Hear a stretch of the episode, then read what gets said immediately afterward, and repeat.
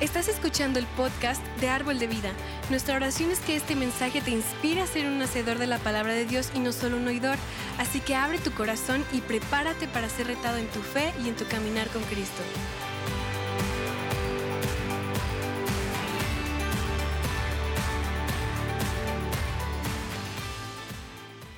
Aquí estoy y le doy gracias a Dios, gracias a Dios por este día, gracias a Dios porque estamos aquí reunidos porque estamos en casa, porque estamos bien, porque tenemos la bendición de que Dios está con nosotros. Y gracias, gracias por estar esta mañana aquí, gracias porque te conectas en casa también y estás viendo esta transmisión, ya me viste en mi pijama navideña. Pero bueno, pues vamos a, compartir esta mañana acerca de la palabra de Dios. Y, sabes, esta, esta época a mí me gusta mucho, me encanta cuando nuestra iglesia está adornada, cuando está las luces, cuando está ya el, el ambiente festivo, cuando ya estamos pensando en, la cena navideña, en el tiempo en familia, cuando estamos pensando en lo que vamos a, celebrar y festejar. Y, lo, mejor de todo, ¿sabes qué? Que tú y yo festejamos a nuestro Señor. Que el motivo de festejar ahora es Jesús. Que el motivo de festejar ahora es que tú y yo conocimos a Jesús porque un día Él vino a este mundo, Él nació, Él, él vino como tú y yo, como un ser humano estuvo eh, en un pesebre, estuvo en un lugar y ahora podemos tú y yo festejar la Navidad. Y, le doy gracias al pastor, a la pastora por la, la, oportunidad y la bendición de poder estar esta mañana aquí contigo, poder compartir acerca de la palabra de Dios. Y la, semana pasada empezamos una serie que se llama El regalo. Y el pastor nos hablaba del regalo, de un primer regalo que se le dio a Jesús, que fue el incienso. Y, quiero que te imagines toda esta escena, ¿no? Yo creo que eh, ahorita lo que nosotros vemos eh, mucho en casas es, vemos normalmente un tradicional nacimiento, vemos que ponen el, nacimiento con todas las luces y, hay unos nacimientos muy, muy, muy bonitos, muy grandes, muy adornados, tienen los animalitos, tienen eh, el pesebre, tienen a, José, a María, a, bebé, al, niño Jesús, y están los magos de Oriente, los tres reyes magos, como popularmente los, los conocemos, y tenemos nosotros esa imagen, tenemos nosotros la imagen de, ese pesebre, de ese lugar, de un ángel que está por ahí arriba de donde está Jesús y está la familia, y, tenemos nosotros esa imagen de, de, los magos que están llegando a adorar, que están los animales. ¿no? Pero ¿sabes qué es lo interesante de todo esto? Y, lo padre es que tú y yo podemos romper completamente con, cuando nos metemos a estudiar la palabra de Dios, podemos darnos cuenta cómo realmente fueron las cosas, cómo se van rompiendo en nuestra mente modelos o imágenes que llegamos a tener. Y lo interesante de todo esto es que si tú te metes a estudiar la palabra de Dios, la verdad no tendríamos el tiempo para hacerlo ahorita, pero si, si nos metemos de lleno a estudiar la palabra de Dios, vamos a, darnos cuenta que pues la palabra no nos habla de que fueron tres magos o tres sabios de Oriente los que llegaron, no nos habla de un número. Nosotros relacionamos que fueron tres porque fueron tres regalos los que se menciona en la palabra, ¿no? Que es el oro, el incienso y la mirra. Y entonces, con eso como que ya nosotros nos quedamos en la idea de que son tres sabios, tres magos los que llegaron a ver a Jesús. Y precisamente por este detalle de los nacimientos y las imágenes que ahorita vemos en redes sociales y eh, todos los, eh, todos los adornos navideños, pues nos quedamos en la idea de que los, los sabios de Oriente llegaron cuando Jesús estaba recién nacido.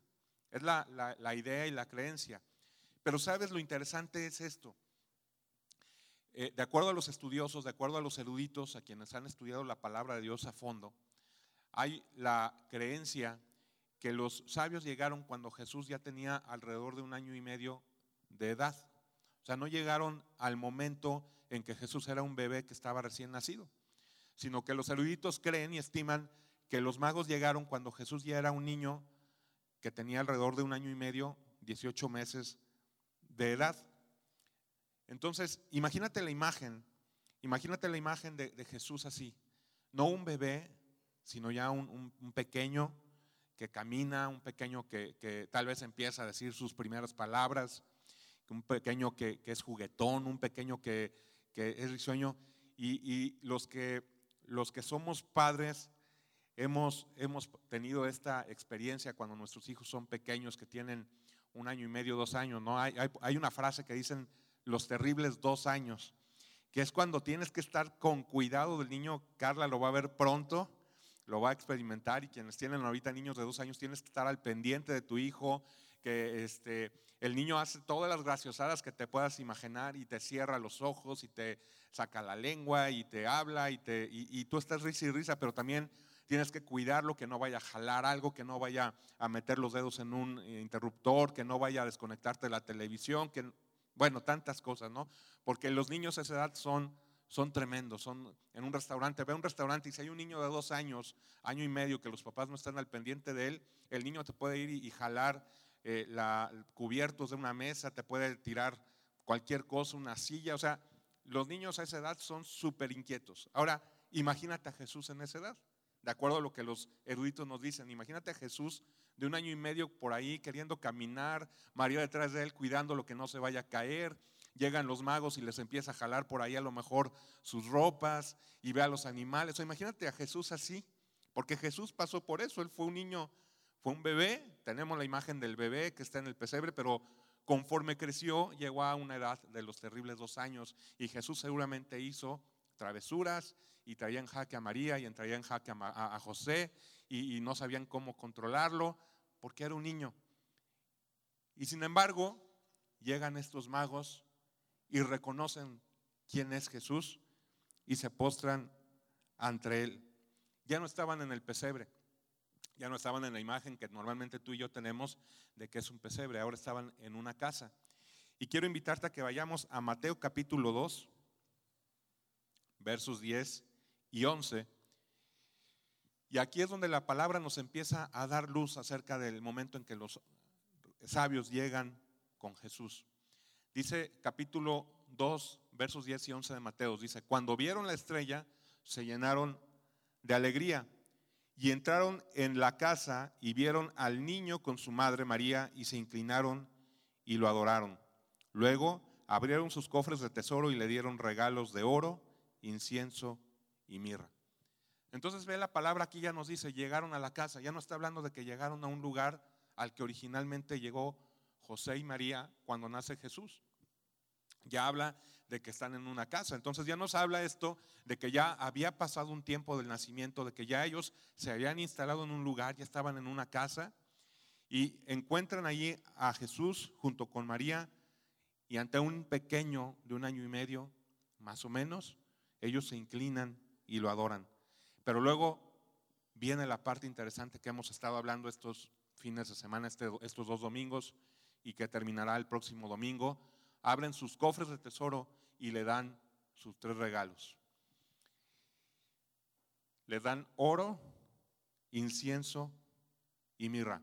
Imagínate, ahorita nuestra cultura pues no es algo popular, no es algo usual que alguien llegue con un niño y le regale oro, incienso y mirra, ¿no? O sea, como cuando, no sé, los que vinieron a la velada, que vieron el video que, que hicimos con los niños cuando narraron el, nacimiento de Jesús y el motivo de la Navidad y que decía un niño, le regalaron pañales, le regalaron, alguien dijo una coca, ah, no, una coca no, o chocolates, cosas así. Pues normalmente cuando un bebé nace, pues es lo que regalas, pañales, eh, mamilas, leche.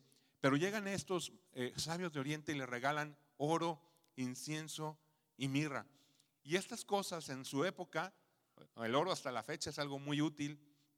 Y ahorita vamos a ver el incienso ya se habló la semana pasada, lo que representaba, y vamos a ver el día de hoy a enfocarnos acerca de otro regalo que fue la mirra.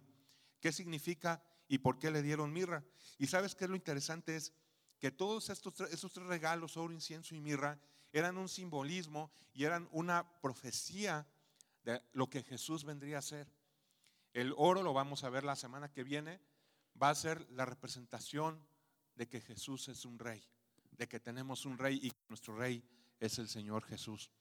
El incienso, hablábamos acerca, el pastor nos decía, de que nos habla de las oraciones y del sumo sacerdote y que ahora tú y yo tenemos un sumo sacerdote que está en los cielos y que Él nos conoce y que Él es empático y él, que, que, Él sabe y entiende perfectamente lo que tú y yo sentimos, perfectamente lo que necesitamos y Él es quien intercede ante el Padre y que ahora podemos venir confiadamente ante el Padre porque hay un sumo sacerdote y un abogado que intercede por ti y por mí ante el Padre. Y, y el incienso es lo que nos lleva a ver que Jesús es ese sumo sacerdote. Pero hoy, hoy, hoy quiero enfocarme acerca de este regalo que fue la mirra. Y vamos a ver un poquito acerca de esto, que es la mirra. ¿Qué, qué, era lo que se usaba o para qué se usaba normalmente la mirra? ¿Y, y, qué era la mirra? La mirra es un tipo de resina, se extrae de árboles, de ciertos árboles de la región. Eh, estaba leyendo cuando estaba preparando esto, de, que árboles que crecen en Turquía, árboles que crecen en África, toda esa región de Medio Oriente donde nació Jesús, eh, es un producto, un producto que se saca de los árboles, una resina que se extrae. ¿Y para qué, para qué fin lo usaban? Un fin medicinal. La resina normalmente se usaba para fines medicinales, para mitigar el dolor, para eh, antiséptico, o sea, lo usaban como, como algo común, era algo que estaba normalmente en casas. Pero también un uso que se le daba a la mirra era para embalsamar cadáveres, para embalsamar cuerpos. Entonces, la mirra se usaba también en el proceso de la, sepultura de un, cuerpo, de alguien que fallecía, se preparaba su, cuerpo, su cadáver, y se usaba mirra en el proceso. ¿Se acuerdan? Si nosotros leemos en los evangelios, nos habla que cuando a Jesús lo ponen en la tumba, va las mujeres precisamente a llevar óleos a ungir el cuerpo de Jesús. Y seguramente dentro de lo que llevaban para ungir el cuerpo de Jesús, que ya estaba en la sepultura, llevaban mirra. Y la mirra la Biblia nos la menciona alrededor de 17 veces durante, durante eh, eh, en lo que nosotros podemos leer la Biblia. Vamos a encontrar que la mirra se menciona alrededor de 17 veces. Y fíjate lo interesante de todo esto. Cuando Jesús está en la cruz, si tú lees en los evangelios, nos habla de que le acercan vino con mirra para quererle mitigar el dolor que está en ese momento sintiendo. O sea, la mirra era usada en, este tipo de eventos, en este tipo de situaciones. Pero Jesús rechaza el vino y la mirra. ¿Por qué?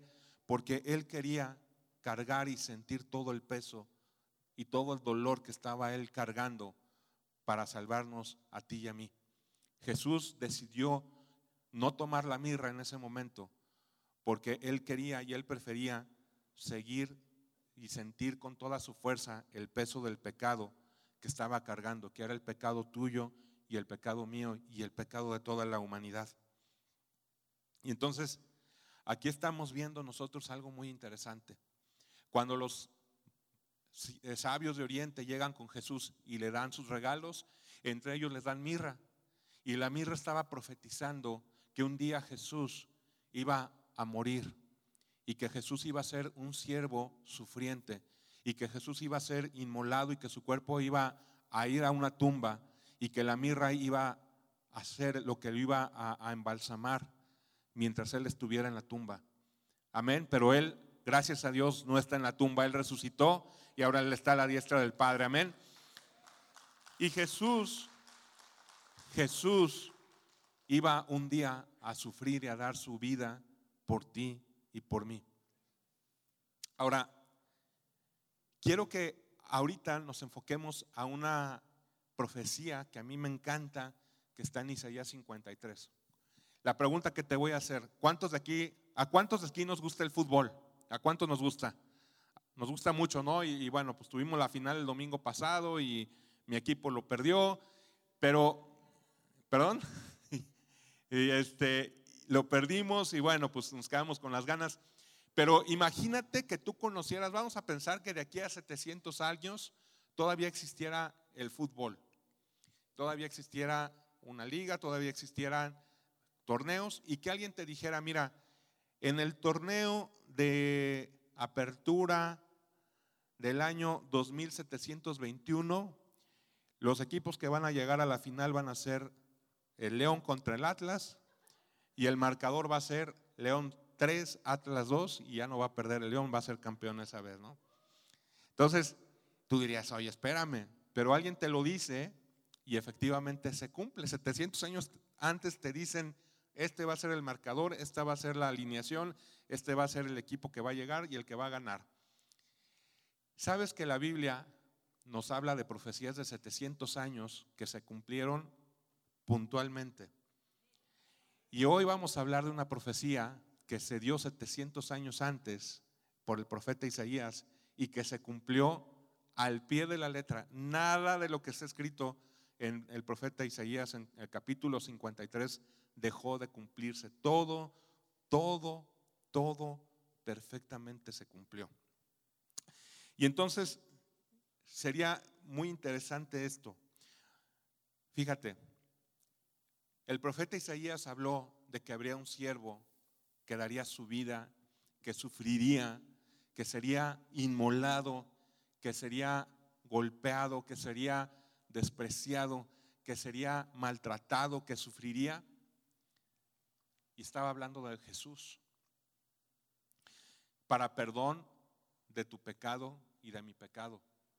Para justificarnos a ti y a mí delante del Padre. 700 años antes, el profeta Isaías nos hablaba acerca de que Jesús iba a pagar por nuestro problema pecaminoso. ¿Y sabes qué es lo interesante? Que el profeta ya hablaba de nuestro problema. ¿Sabes que tú y yo tenemos un problema? ¿Sabes que tú y yo nacimos con un problema encima? Y vamos a, Isaías capítulo 53 y vamos a leer el verso 6 y dice, todos nosotros, repite conmigo, nosotros, nosotros nos hemos extraviado como ovejas, hemos dejado los caminos de Dios para seguir los nuestros. Fíjate. Isaías dice, nos hemos extraviado como ovejas. Isaías aquí nos está diciendo a ti y a mí que somos ovejas. Y pues como que nos digan que somos ovejas, pues no es un cumplido, no es así como que, oye, pues yo preferiría que me dijeras que soy como un águila, que soy como un león o que soy como un tigre, o que, pero que me digas oveja, pues como que, como que no, como que no me gusta mucho, ¿no? Pero, ¿por qué? O sea, una oveja, ¿qué, es una oveja? Una oveja no la puedes entrenar, normalmente puedes tú entrenar a un animalito, a un perrito, que te haga una, una, una pirueta, una gracia, puedes entrenar un animal, un león, lo pueden entrenar, tú vas a un circo y bueno, ya no hay, pero anteriormente pues tenían a los leones ahí que pasaban por aros con fuego, o animales así, pero una oveja, pues no la puedes entrenar, no la puedes preparar para algo, no la puedes adiestrar. No puedes decirle, oye, este, como a un perrito que le avientes un, palo y el perrito va y te regresa el palo o una pelotita. No, una oveja no puede hacer eso. Y, y, las ovejas tienen tres características que creo que no son las mejores y aún así el profeta nos dice que somos ovejas. Y lo voy a decir esto con todo respeto, pero una oveja es débil, una oveja es tonta y una oveja es descarriada. Yo creo que nosotros somos débiles y lo digo todo esto con todo respeto. Una oveja, fíjate, no tiene un medio de defensa. un león pues tiene sus garras, tiene sus colmillos, se defiende, es feroz, un perro muerde, un gato te araña, pero la oveja no puede hacerte nada. La oveja es débil, por naturaleza es un animal débil, es un animal que normalmente tiene que estar en, su rebaño, porque si queda débil, si se extravía, si queda sola, es débil y es vulnerable y fácilmente es presa de un animal más fuerte. Es indefensa, no tiene un medio para poderse defender. No, no, no, tienen eh, una espina, no tienen veneno, no tienen nada. O sea, una, una oveja, fíjate, y así nos está comparando el profeta. Somos ovejas. Y tú y yo sin Dios somos débiles.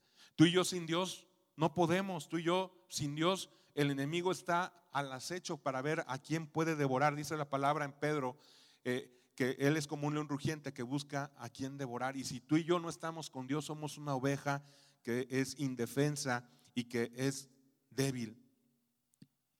Fíjate también cuál es otro detalle de las ovejas. No piensan por sí mismas. Normalmente, ¿qué, le dicen a alguien cuando vas siguiendo a los demás? ¿Vas con la qué? con la borregada. Y ahí vas como oveja.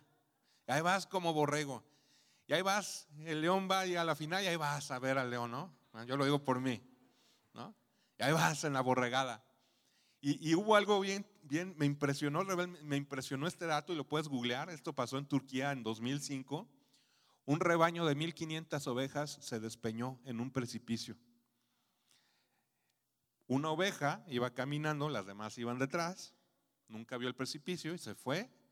Y otras 1500 se fueron, se están riendo de las 1500 ovejas y otras 1500, 1499 se fueron detrás de. 400 ovejas murieron y las otras 1100 se salvaron porque caían sobre las que ya habían muerto. Pero imagínate, o sea, un experimento que hay con, ratas, cuando las ratas ven un veneno y muere, mandan a, la que tiene más edad y muere con un alimento, saben que ahí no y no, no la siguen. Pero las ovejas no. Y bueno, esto fue real, lo puedes encontrar en Google, yo lo, lo encontré. 1500 ovejas por un precipicio. Porque son animales que siguen a otros. Y entonces ya tenemos ahí una oveja es débil, una oveja es tonta y una oveja es descarriada. ¿Y qué es descarriada? Que la oveja a veces quiere seguir su propio camino. Y ahí está el pastor y tiene que estar el pastor con su rebaño, como dice la canción arriándolas, cuidándolas y los perritos ovejeros detrás de las ovejas llevándolas, porque si descuidan tantito la oveja agarra camino y se va para otro lado. Y dime si a ti y a mí no nos pasa eso. Nada más bajamos la guardia tantito, dejamos de tener comunión con Dios, ya nos hicieron cosquillas y el niño es risueño, ya empezamos a agarrar camino por otro lado. Y ya nos dijeron mi alma y ya estamos pensando en otra cosa. Y estamos su casa aparte y estamos ya pensando en otras cosas. Y puedes decir, busco mi felicidad y no la encuentro en la iglesia, pues la busco en otro lado y a lo mejor encuentro la felicidad y entonces voy extraviándome de mi camino. Y cuando el profeta habla de que somos ovejas, está diciéndonos que nos descarriamos fácilmente, que vamos cada quien, dice, cada quien busca su camino. Hemos dejado los caminos de Dios para seguir nuestros caminos. Y entonces nos tendemos a alejar del camino de Dios y tenemos tú y yo un problema. Tenemos un problema. Y tú y yo necesitamos una ayuda y una respuesta para poder seguir en esta vida que es nuestra vida cristiana. Vamos a Isaías 53, verso 6. Y dice así, fue, eh, verso 6, dice, todos nosotros nos hemos extraviado como ovejas, hemos dejado los caminos de Dios para seguir los nuestros. Y dice, sin embargo, el Señor puso sobre él, que es el verso 7, puso sobre él los pecados de todos nosotros. ¿Y qué significa esto? Dice, a pesar de que tú y yo éramos ovejas, que estábamos descarriados, nuestro Dios puso sobre Jesús nuestros pecados. Él fue el, el siervo sufriente, Él se llamaría Jesús. No olvidemos que esto se escribió 700 años antes del nacimiento de Jesús. Y Él profetizó eso, que un día Jesús iba a cargar por nuestros pecados. Verso 7 de Isaías 53 dice, fue oprimido y tratado con crueldad. Sin embargo, no dijo ni una sola palabra, como cordero fue llevado al matadero. Jesús asumió sobre sí el pecado, ahorita lo vamos a ver. Jesús fue como un cordero que fue inmolado, Jesús fue a la cruz cargando nuestros pecados para que tú y yo pudiéramos tener una nueva vida y una nueva esperanza. Y fue maltratado, y ahorita lo vamos a ver, fue rechazado, fue menospreciado, fue humillado para que tú y yo pudiéramos tener una nueva vida. Y pasó por algo injusto, porque era injusto que Él tuviera que pagar por lo que tú y yo hicimos, era, injusto que Él tuviera que sufrir una muerte por ti, por mí, era injusto que Él tuviera que cargar una culpa que no le correspondía. Y no sé si te ha, ha pasado alguna vez que te has sentido maltratado, ¿Te has sentido herido, rechazado, injustamente criticado o incomprendido? Yo creo que ha habido momentos en nuestra vida que nos hemos llegado a sentir así, incomprendidos o rechazados. Y sin embargo, Jesús te entiende porque Él pasó exactamente por lo mismo. Jesús fue incomprendido, Jesús fue rechazado, Jesús fue humillado, Jesús fue pisoteado, fue golpeado. Jesús pasó por la peor de las situaciones por amor a ti y a mí y Él te entiende perfectamente. Y vamos ahí a, a Isaías 53, versos 3 y 5 y dice, fue despreciado y rechazado, hombre de dolores, conocedor del dolor más profundo. Nosotros le dimos la espalda y desviamos la mirada. Fue despreciado y no nos importó. Sin embargo, fueron nuestras debilidades las que Él cargó, fueron nuestros dolores los que le agobiaron. Y pensamos que sus dificultades eran un castigo de Dios, un castigo por sus propios pecados, pero Él, Jesús, fue traspasado por nuestras rebeliones y aplastado por nuestros pecados. Fue golpeado para que nosotros estuviésemos, estuviéramos en paz. Fue azotado para que pudiéramos ser sanados. Amén. Fue lo que hizo Jesús. Fue despreciado, fue rechazado, fue humillado, fue golpeado y fue quien recibió el castigo que tú y yo merecíamos. Nos quedamos en la imagen de Jesús, el niño, el bebé, pero ese bebé llegó para dar su vida por ti y por mí en una cruz. Ese bebé llegó para 33 años después sufrir la peor de las humillaciones por amor a ti, por amor a mí y para darnos una esperanza y podernos abrir la puerta a Dios y reconciliarnos con Dios. Ese bebé vino a darlo todo por ti y por mí. ¿Por qué yo no entonces voy a darlo todo por Él? ¿Por qué yo entonces yo no voy a dar todo por Jesús? ¿Por qué entonces yo no voy a, a darle mi corazón y mi amor si por amor sufrió? Y ahorita lo vamos a ver, lo indecible, sufrió como ningún ser humano tal vez haya sufrido en la tierra. Es, no, no llegamos nosotros a entender todo el sufrimiento y todo lo que Él llegó a vivir por amor. Pero si llegamos tú y yo a entender y a dimensionar lo que Jesús sufrió en la cruz y lo que hizo por ti por mí, nuestra vida y nuestro amor van a ser permanentemente con Él. Y fíjate, vamos a, voy a, tratar de más o menos describirlo así como fue el momento, 33 años después de que Él nace. y quiero que que, te imagines, imagínate una noche oscura, una noche oscura, muy oscura, muy oscura. Imagínate a, a Jesús solo, en un huerto, en los árboles. Los discípulos por ahí se quedan a una distancia, están cansados. Jesús les dice, quédense aquí y oren. Y se aleja. Pero los discípulos en lugar de orar, se duermen. Imagínate a Jesús en ese lugar oscuro y viene a él una terrible soledad. Y viene a Jesús un pánico y un miedo. Está en el huerto de Getsemaní. Él sabía lo que en ese momento iba a venir. Jesús sabía lo que en ese momento, en unas horas, y él iba, él iba a pasar, él iba a sufrir. Jesús sabía que tenía por delante la prueba más grande. Y está solo en ese momento y empieza a orar al Padre. Y él en ese momento, y lo, vamos, lo puedes buscar en Lucas, no lo vamos a leer aquí, tiene, se le presenta un fenómeno que médicamente se le llama hematridosis, que es una respuesta fisiológica a una situación de estrés máximo. Se ha descrito únicamente en personas cuando sabían con certeza que iban a morir en breve, de manera dolorosa, como condenados a muerte o situaciones de guerra. Imagínate el estrés.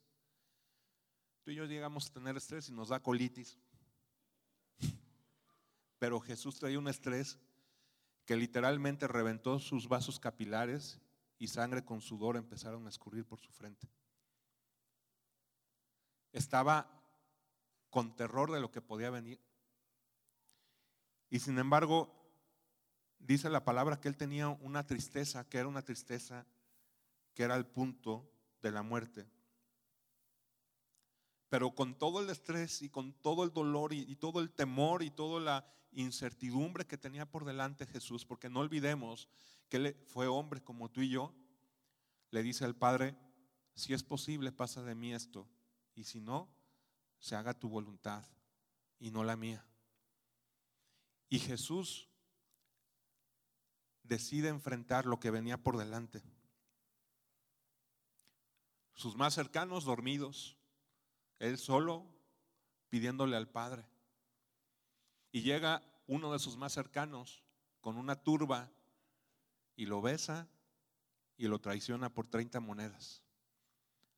A nosotros nos voltean la cara y ya estamos llorando.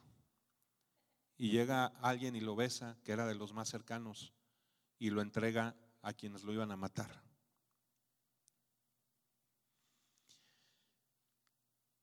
Lo llevan ante las autoridades, acusado injustamente, con falsos testimonios, falsos testigos, tratando de demostrar algo que él hizo para encontrar una causa para justificar por qué lo iban a matar. Lo desnudan, lo golpean, lo entregan a soldados romanos, que eran hombres que mataban, eran hombres despiadados hombres que le pusieron una golpiza.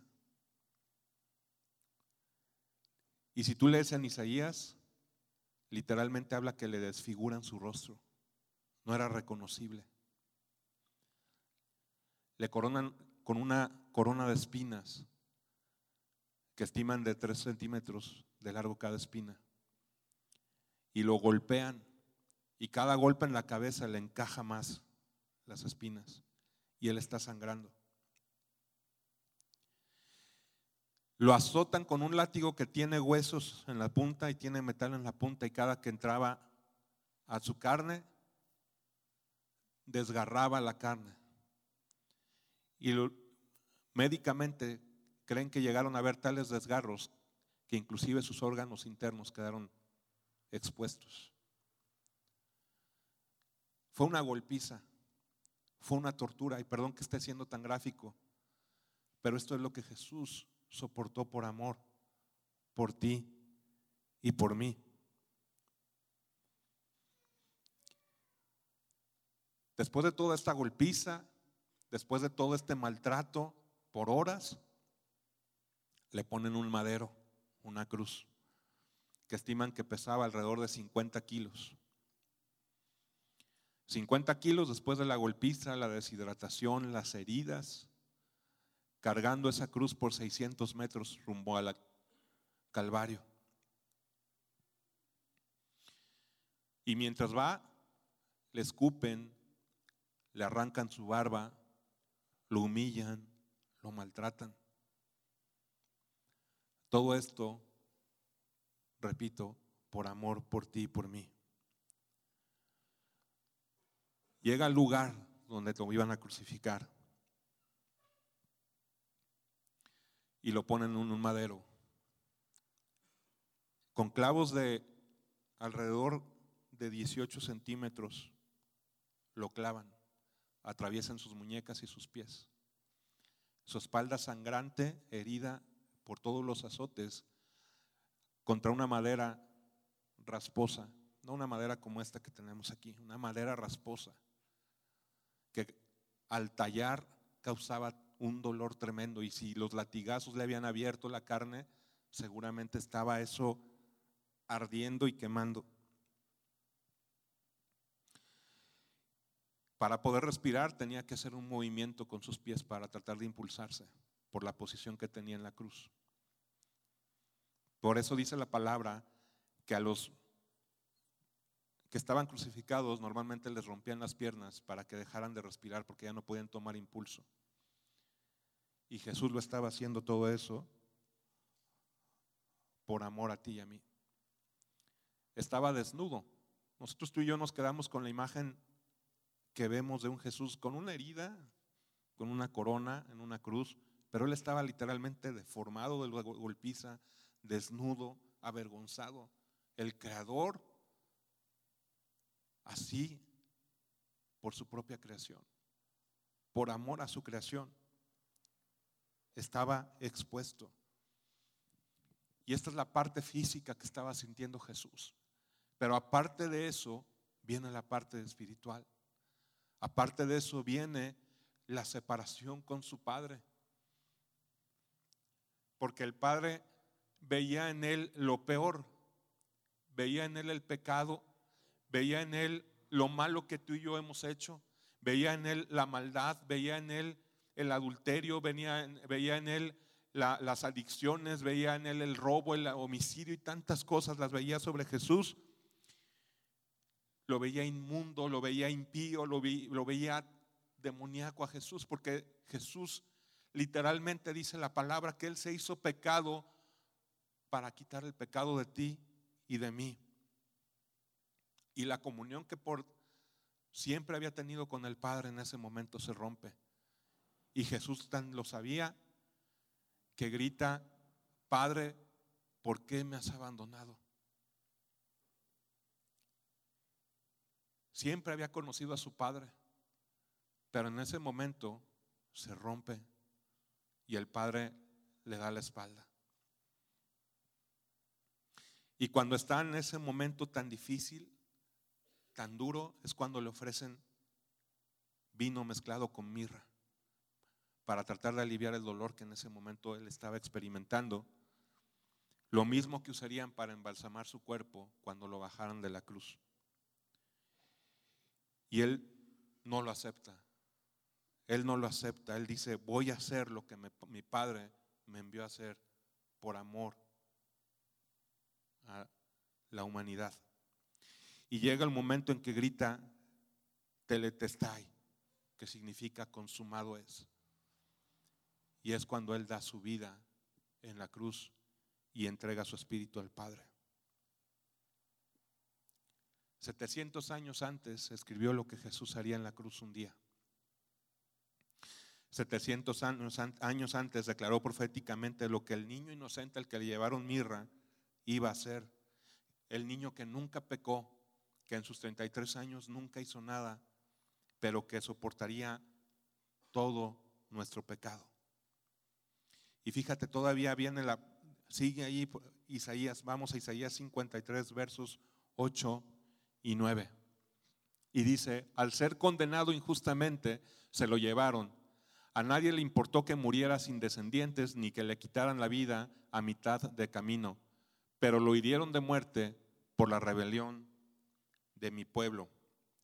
Él no había hecho nada malo y jamás había engañado a nadie pero fue enterrado como un criminal, fue puesto en la tumba de un hombre rico. Fíjate, 700 años antes ya sabía eh, Isaías por el Espíritu Santo que Jesús iba a ser enterrado en la tumba de José de Arimatea, de un hombre rico. Y si tú lees los evangelios, ahí tú vas a ver que José era un hombre rico que amaba a Jesús y que tuvo compasión y pidió el cuerpo y en la tumba que él tenía fue sepultado Jesús. Esto es lo que hizo Dios. ¿Cuál es la diferencia del cristianismo con otras religiones? En otras religiones los hombres buscan acercarse a Dios, pero en el cristianismo Dios se acercó a ti y a mí. Y en el cristianismo Jesús vino a ser como tú y yo y vino a dar su vida por ti y por mí para un día llevarnos a la presencia del Padre y alcanzarnos y adoptarnos como sus hijos. Cuando éramos merecedores de estar en esa cruz, tú y yo, Jesús vino a hacerlo por amor a ti y a mí. Amén. Es la muerte sangrienta de una víctima inocente la que distingue al cristianismo. Y fíjate, esto estaba ya prescrito, ya estaba previsto desde cuando se instituye la Pascua. Y tú lo puedes encontrar en el libro de Éxodo. La verdad es que no nos podemos meter de lleno, pero si tú te metes a estudiar la Pascua es padrísimo porque tú ves todo lo que Dios ya estaba mostrando que vendría a ser Jesús.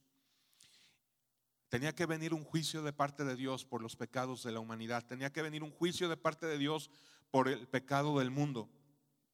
¿Y qué era lo que nos podía a ti y a mí salvar del juicio de Dios? La sangre de un cordero inocente. Y en la Pascua, si tú lo lees en el libro de Éxodo, tú puedes encontrar que la familia tomaba un cordero, un animalito inocente, lo sacrificaba, lo comía, era la instrucción que lo comieran por completo y que su sangre fuera aplicada en la parte de arriba de la puerta y a los lados de la puerta para marcar esa casa como protegida por Dios y que el juicio de Dios no llegara a ese lugar. ¿No te parece extraño? ¿Por qué un inocente? ¿Por qué alguien que no hizo y no lo merecía tiene que pagar por mi pecado? ¿Por qué alguien que no pecó y que no fue culpable delante de Dios tiene que sufrir la peor de las muertes?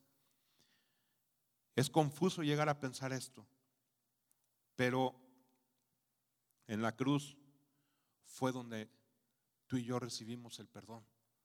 En la cruz fue donde tú y yo recibimos de parte de Dios la redención. En la cruz fue donde nuestros pecados fueron lavados, fueron perdonados. Fue el lugar donde Jesús fue ese siervo sufriente. Ninguna otra religión nos habla de que Dios tomó nuestro lugar. Ninguna otra religión nos habla de que Dios se sacrificó a sí mismo para salvarnos. Solamente el cristianismo nos habla de esto. Y entonces los sabios de Oriente, 700 años después, fueron a ofrecerle a Jesús la sustancia que se utiliza para embalsamar a los muertos. Estaban presagiando estos sabios que un día este niño al que estaban visitando iba a morir para perdón de nuestros pecados, iba a dar su vida y su cuerpo iba a ir a la sepultura.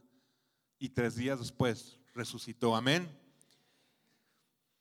Y Jesús mismo lo entendió y hasta lo profetizó de sí mismo. Vamos a Lucas capítulo 9, versos 22 y 23.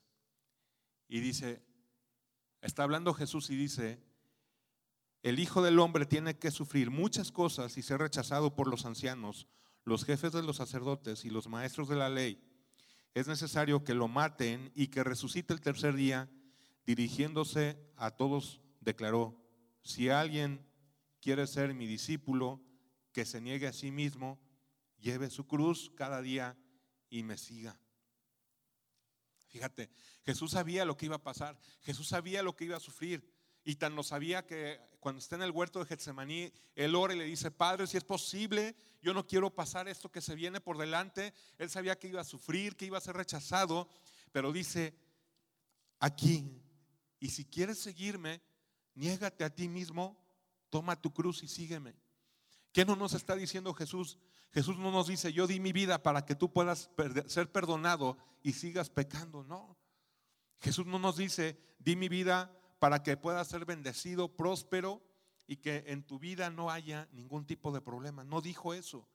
Y sí, cuando tú y yo hacemos una oración y recibimos a Jesús, viene la bendición, viene eh, el, cuidado de Dios y tenemos muchas cosas buenas. Pero Jesús nos dice, toma tu cruz y sígueme y niégate a mí mismo. ¿Y qué nos está diciendo esto? que ahora tú y yo podemos seguirlo, amarlo. Jesús dio todo en la cruz. Jesús dio todo en la cruz por nuestros pecados. Jesús dio todo en la cruz por nuestra lujuria, por nuestros eh, eh, eh, adulterios, por nuestras adicciones, por todo lo malo y todo lo que ofende a Dios. Jesús lo hizo. Él nunca pecó y lo hizo para que tú y yo pudiéramos seguirlo y lo soportó por amor a ti y a mí para podernos llevar a una vida nueva. Y quiero que veamos en pantalla, es una canción que a mí me encanta mucho de Jesús Adrián Romero. Y este, es un video que tiene escenas de la pasión de Cristo y si puedes ver la película, también te la recomiendo. Y pon atención a la letra de la canción y vamos a verlo aquí en pantalla.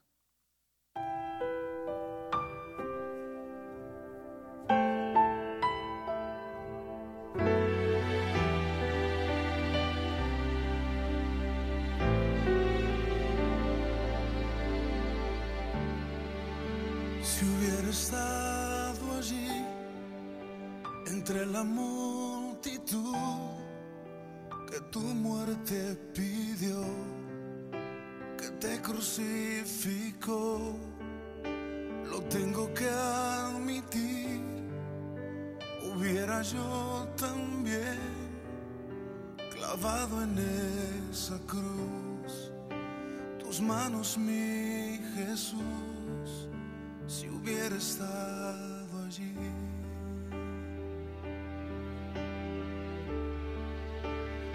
Pensándolo más bien, también yo estaba allí. Yo fui el que te escupió y tu costado hirió. Pensándolo más bien, yo fui el que coronó espinas y dolor. Tu frente, buen Señor,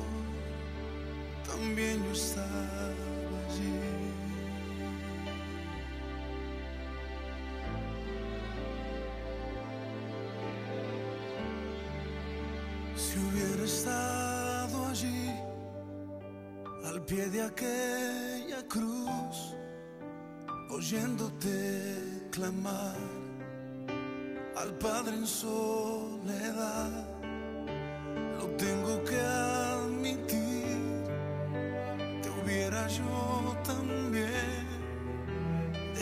así morir, mirándote sufrir, si hubiera estado allí.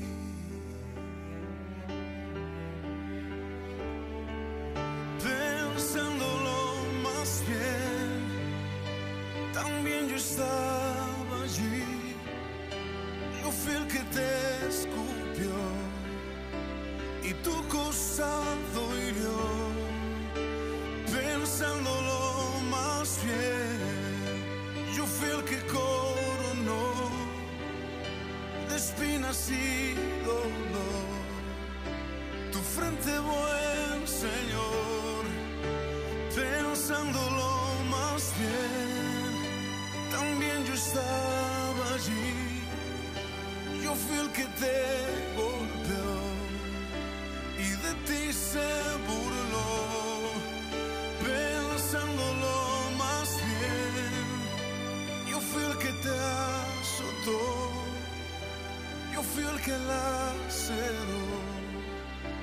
tu espada, mi Señor, también yo estaba allí.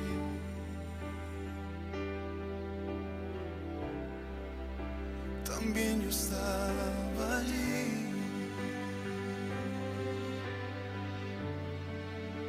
También yo estaba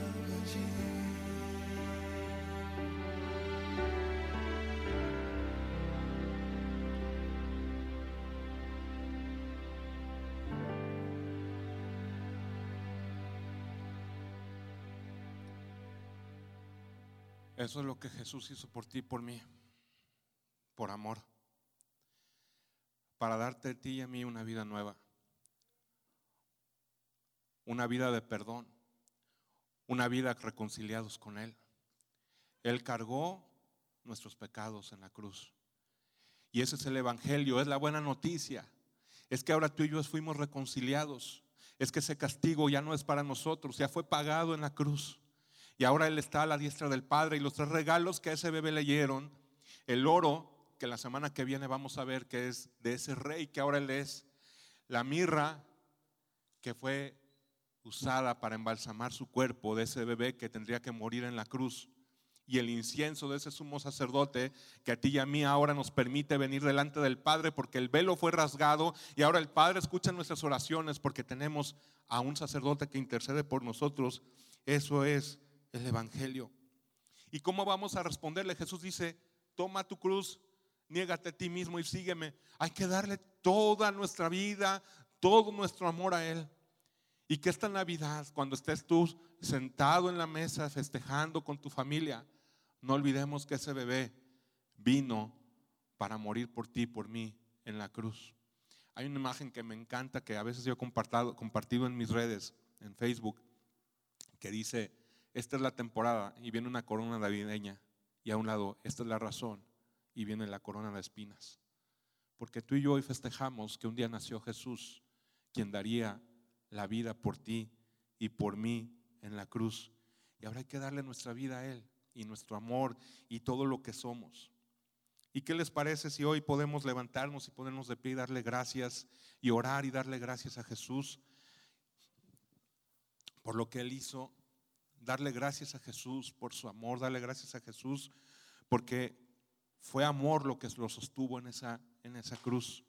Fue amor lo que lo, lo sostuvo y lo mantuvo en ese lugar. Amado Jesús, amado Padre, gracias esta noche, esta mañana, gracias.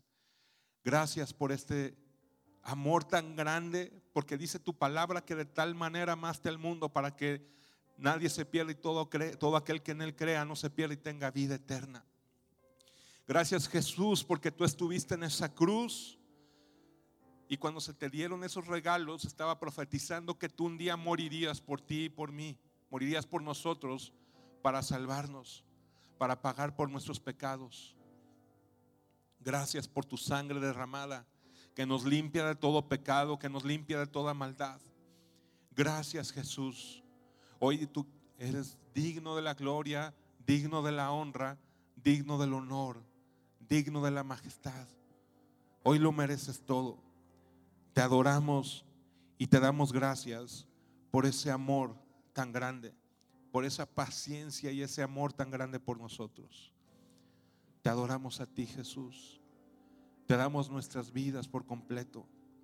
Queremos ser tuyos, nada más tuyos, en correspondencia a ese amor tan grande por nosotros. En el nombre de Jesús oramos esta mañana. Amén y amén. ¿Y sabes qué? Yo no sé si es la primera vez que tú vienes aquí a Árbol o es la primera vez que tú ves una transmisión y escuchas este mensaje. Pero yo lo que te puedo decir, y lo acabas de ver, es que tú eres objeto del amor de Dios y que cuando Jesús estaba en la cruz, tú ya estabas en su corazón. Y que no importa en dónde esté tu vida, no importa lo bajo que hayas caído, no importa que hayas hecho, Él pagó completamente por todos tus pecados y te ama y anhela fervientemente que tú puedas venir a sus pies y puedas rendir tu vida a Él.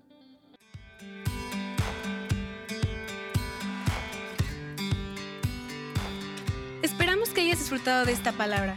Puedes encontrar más mensajes e información sobre nuestra iglesia en www.arboldevidaleon.com. Queremos invitarte a que nos visites en Boulevard San Juan Bosco 3026, Colonia Cañada del Refugio, o vernos en nuestra página de Facebook Iglesia Árbol de Vida. Una vez más, gracias por escucharnos.